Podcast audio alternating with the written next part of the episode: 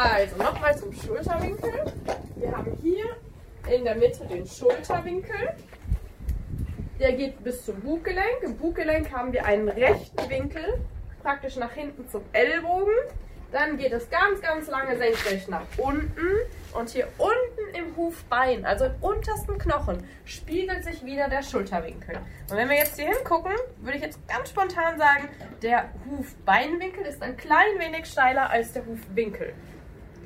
Viele denken ja, der Hufwinkel oder der Hufbeinwinkel passt zum Fesselstand. Den Fesselstand sehen wir hier. Das Problem mit dem Fesselstand ist, dass der Fesselstand eine Variable ist.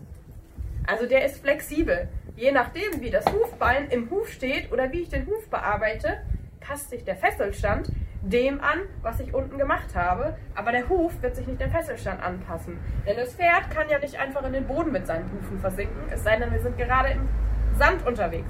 Aber hier auf dem Boden hat das Pferd überhaupt keine Möglichkeit, weiter abzusinken oder äh, ja, höher zu stehen oder so.